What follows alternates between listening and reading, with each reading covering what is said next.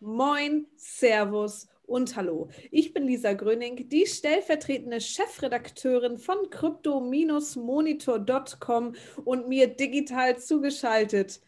Na, wer bist du heute?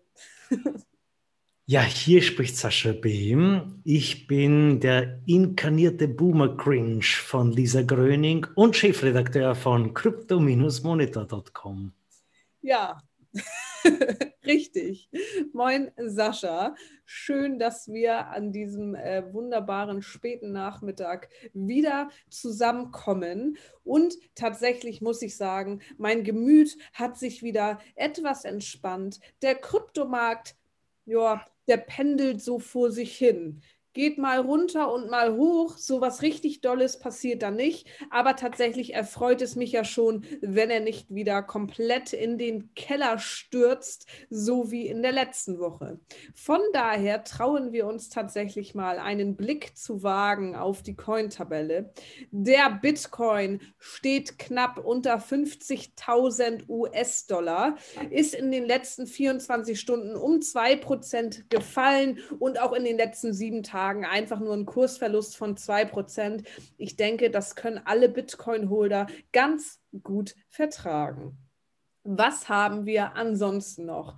Eigentlich sieht es immer noch recht rot bei allen Coins aus. Ähm, aber man muss dazu sagen, letzte Woche war es ja äh, fulminant, diese kleine Cross Rally, aber nach unten gehend.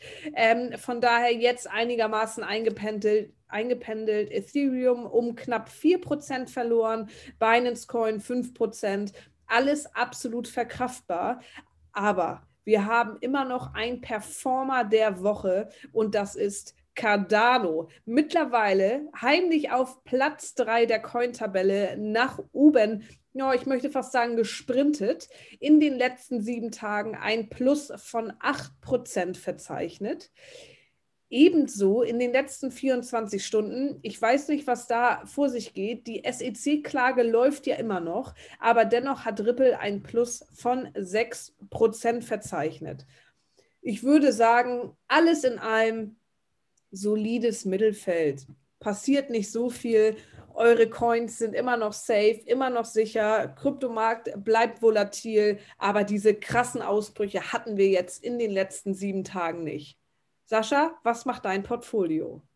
Mein Portfolio trägt mich durch die Decke. Nein, ich bin mittlerweile ja, äh, wie soll ich sagen, schon beinahe ein, we ein wenig routinierter Hodler.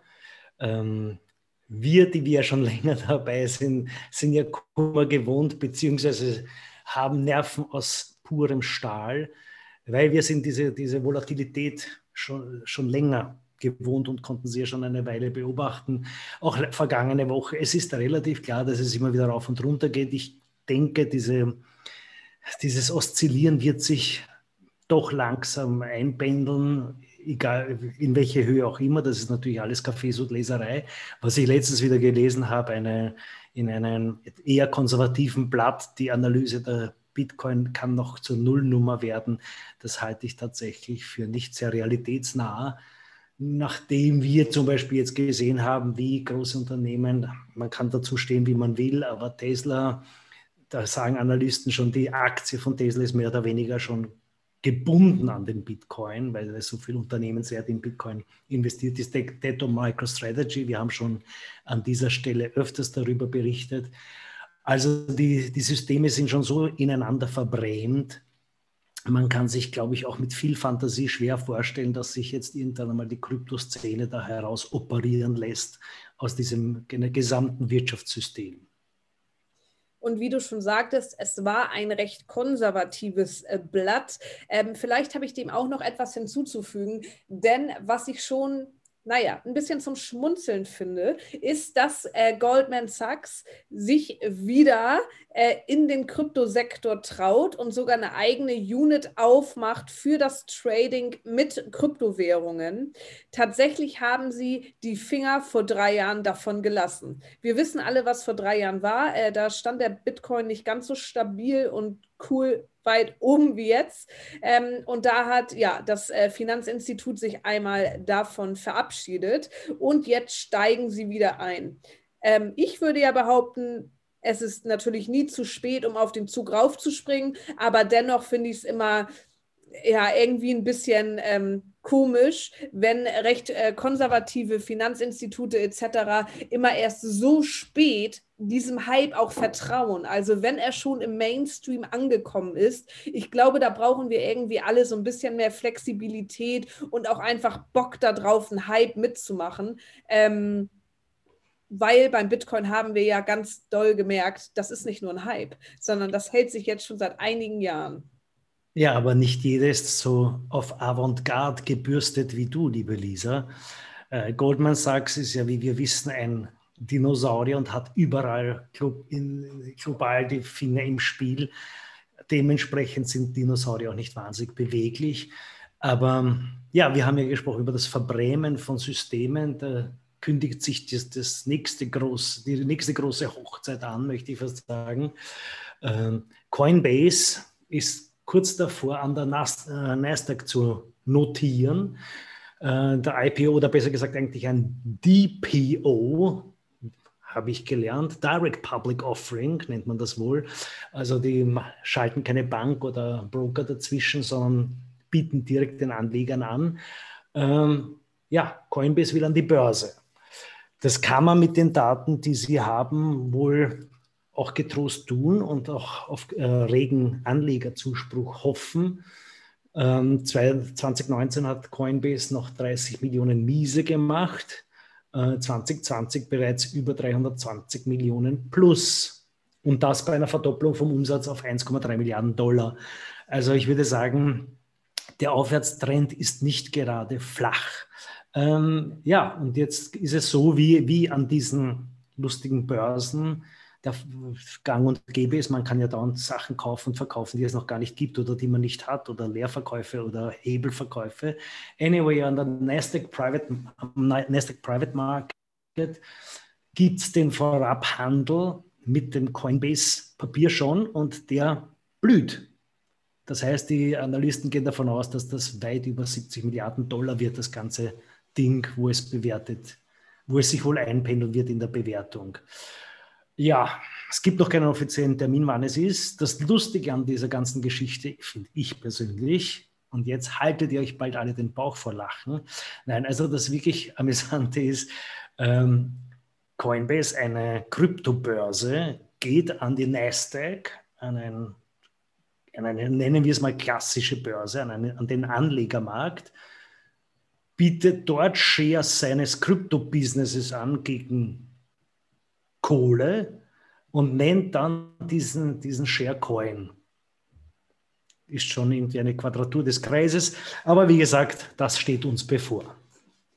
Eine Quadratur des Kreises finde ich sehr schön. Werde ich auf jeden Fall in meinen Sprachgebrauch äh, mit übernehmen. War es äh, auch verständlich diesmal, auch für unsere deutschen Zuhörer? Es war sehr verständlich. Vielen ich bemühe mich ja sehr, seit wir immer wieder Zuschriften bekommen, dass mein Idiom so problematisch ist mein Wiener. Ja, moin, äh, Servus und Hallo. Ähm, in diesem Sinne, ich hätte da noch was Nettes. Und zwar NFTs, die Non-Fungible Token. Sascha, möchtest du uns Background-Infos geben und ich mache weiter mit der Bullshitterei? Ich hoffe, das wird. Ich fange auch einmal an mit Bullshitterei, die, die sich wie Background anhört. Uh, Non-Fungible Tokens sind. Ähm, Tokens, die unique sind. Also die, die basieren auf dem Ethereum-Protokoll, ich glaube äh, größtenteils, wobei Neo und Tron arbeiten auch an einer ähnlichen Basis. Jedenfalls sind es Tokens, die unique sind und nicht im Gegensatz zu zum Beispiel einem Bitcoin. Äh, man kann die nicht ähm, äh, äh, Jetzt fehlt mir das richtige mathematische Wort, weil duplizieren kann man ein Bitcoin auch nicht. Auf jeden Fall, der Token ist unique und ist auch nicht, ist nicht als solcher nicht transportabel ja? ja. Und, der, und nicht übertragbar.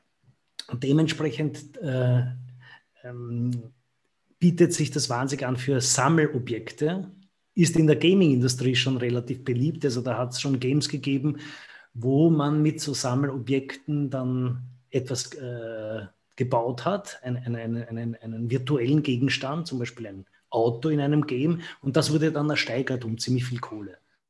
So, habt gehört beim Bullshit, mich hat es geschleudert. Lisa, bitte übernehme du. Ähm, ich finde es schön, dass du das Wort übertragen als mathematisches Wort klassifizierst. Aber ja, wie dem auch sei.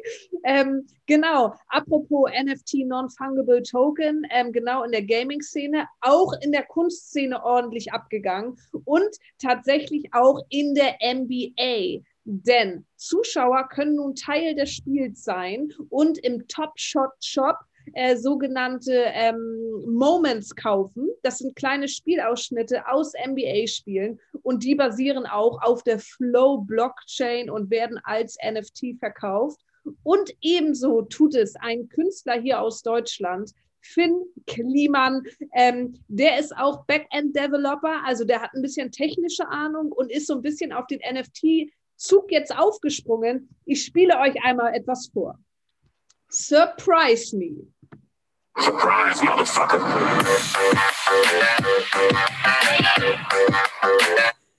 Genau. Finn Kliman stellt nämlich etliche kleine Emotions, sogenannte Jingle Bees, wie er sie nennt, ähm, hat diese schon online gestellt und zu jeder Emotion gibt es da einen kleinen Sound, der zwischen 20 Sekunden und 1, einer Minute 30 gehen und auf die könnt ihr jetzt nämlich euer Gebot abgeben. Das Ganze läuft noch bis zum 7. März. Ähm, kleine Info leider vorab. Universal Music, wer hätte es gedacht? Wir lieben doch die großen ähm, ja, Haie, äh, die haben bereits schon auf jeden dieser kleinen Soundschnipsel, auf jeden NFT um die 150 US-Dollar gesetzt. Ähm, ja, vielleicht habt ihr trotzdem noch Bock zu bieten. Finde ich super interessant, ist ein super cooles Künstlerprojekt und ist auf jeden Fall am Zahn der Zeit. Denn eins muss man Finn Kliman lassen, das kann er. Ja, hast du noch was? Ja, ich habe die Oldschool-Partie. Ach ja, Entschuldigung. Jetzt. Kings okay. Leon, die machen das auch. Die, die setzen auch auf NFTs. Und zwar das neue Album. Da gibt es parallel eine Auktion. Äh, Im Rahmen des Albums kannst du via NFTs dann dir Special Edition und Konzerttickets und solche Dinge dazu ersteigern. Also offensichtlich NFTs ist das ist der heiße Scheiß im Moment. Ich bin auch ganz begeistert, dass du das Top Shot Shop so rausgebracht hast. Kannst du das nochmal sagen? Top Shot Shop. Besser wird heute nicht mehr. Ich denke auch nicht. In diesem Sinne, Leute, wenn ihr Lust habt auf mehr News aus der Welt der Kryptowährungen, dann schaltet doch gerne die Push-Benachrichtigung auf crypto-monitor.com an. Ansonsten könnt ihr uns natürlich folgen auf allen möglichen Social-Media-Plattformen, Instagram, Facebook, Reddit, LinkedIn, Twitter, was wir nicht alles haben. Und da hört ihr immer äh, ja, die heißesten News von Sascha und mir. Und bis dahin, stay safe, stay home und ja, haltet durch, Leute. Wir machen das.